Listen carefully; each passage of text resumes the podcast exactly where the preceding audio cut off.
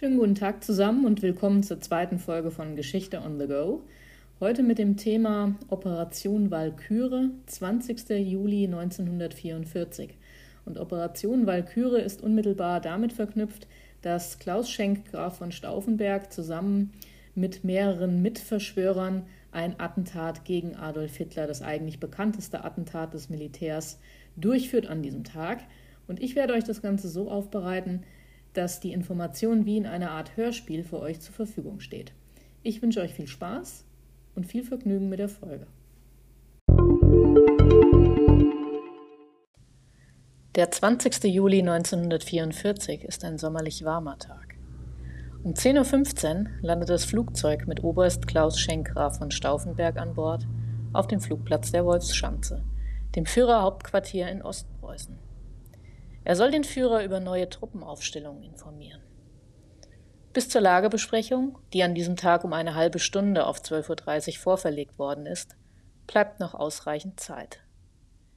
Stauffenberg frühstückt im Freien vor dem Casino, im Sperrkreis 2, einem der drei Sicherungszonen der Wolfsschanze. Die helle Aktentasche aus Leder hat er die ganze Zeit bei sich. Darin sind zwei Sprengladungen versteckt.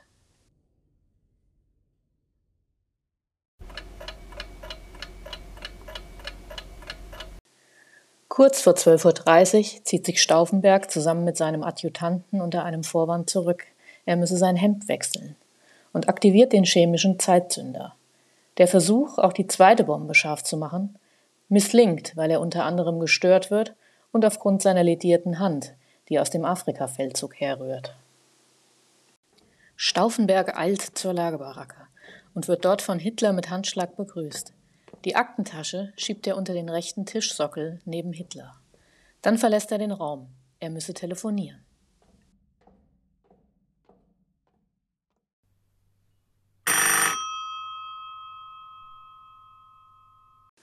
Was er zu diesem Zeitpunkt noch nicht ahnt, die Tasche wird unter dem Tisch hinter ein stabiles Tischbein verrückt, welches die Detonation später empfindlich dämpfen wird.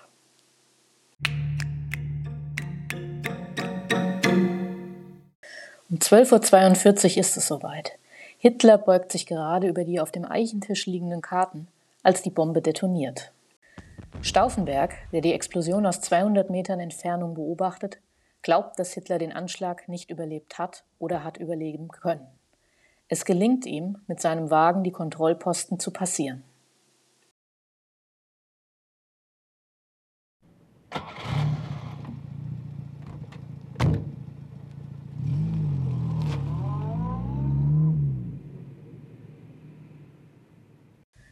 Stauffenberg fliegt nun nach Berlin zurück.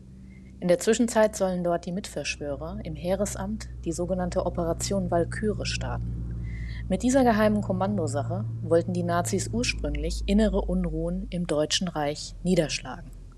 Diesen Plan wollen sich die Verschwörer nun zunutze machen. Dazu wurde der Plan von Stauffenberg als verantwortlichem Offizier für die Operation zusammen mit anderen hohen Militärs für einen Staatsstreich umgearbeitet.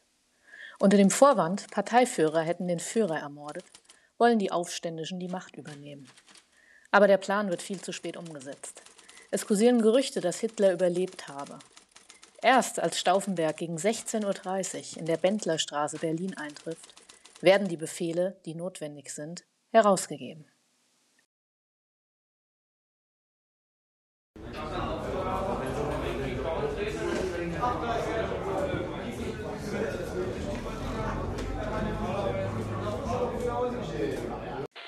Doch die meisten Kommandeure gehorchen nicht und warten ab.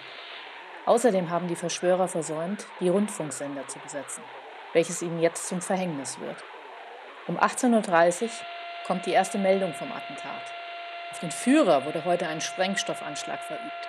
Der Führer selbst hat außer leichten Verbrennungen und Prellungen keine Verletzungen erlitten.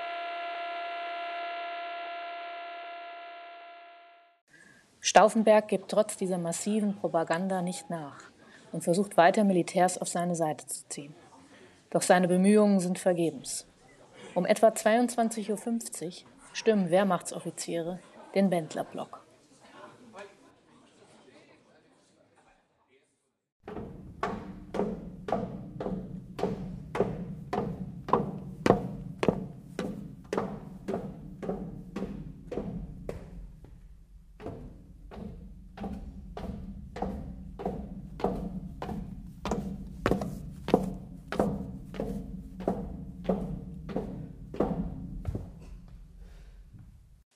Der anwesende Kreis im Stauffenberg wird unmittelbar zerschlagen. Kurz nach Mitternacht werden Stauffenberg und drei weitere Verschwörer im Innenhof standrechtlich erschossen. Die letzten Worte Stauffenbergs waren: Es lebe das heilige Deutschland.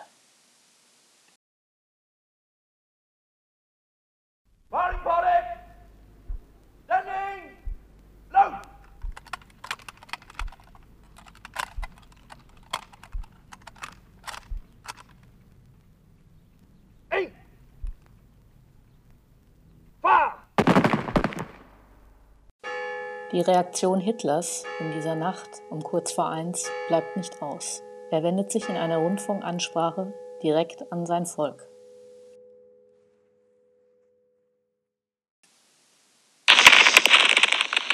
Eine ganz kleine Clique ehrgeiziger, gewissenloser und zugleich unvernünftiger, verbrecherisch dummer Offiziere hat ein Komplott geschmiedet um mich zu beseitigen und mit mir den Staat praktisch der deutschen Wehrmachtsführung auszurauben.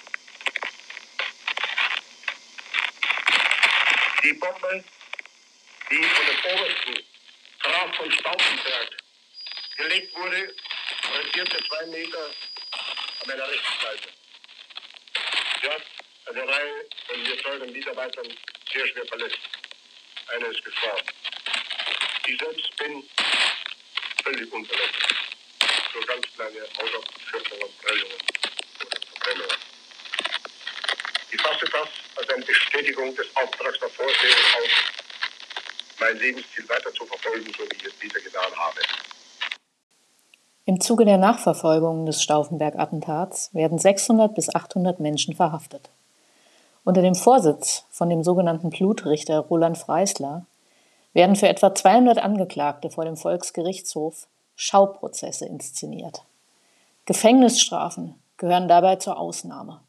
Ziel ist es, die Angeklagten zu diskreditieren und bloßzustellen. Sie werden als ehrlose, feige Verräter dargestellt. Zu ihnen gehören Karl Gördeler, Wilhelm Leuschner, Josef Würmer und unter anderem Ulrich von Hassel. Sie alle werden mit dem Tode bestraft werden. Viele von ihnen begehen vorher Selbstmord.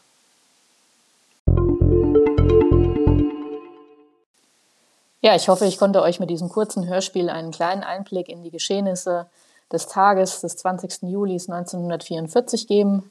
Die sogenannte Operation Walküre, geleitet von Klaus Schenkgraf von Stauffenberg.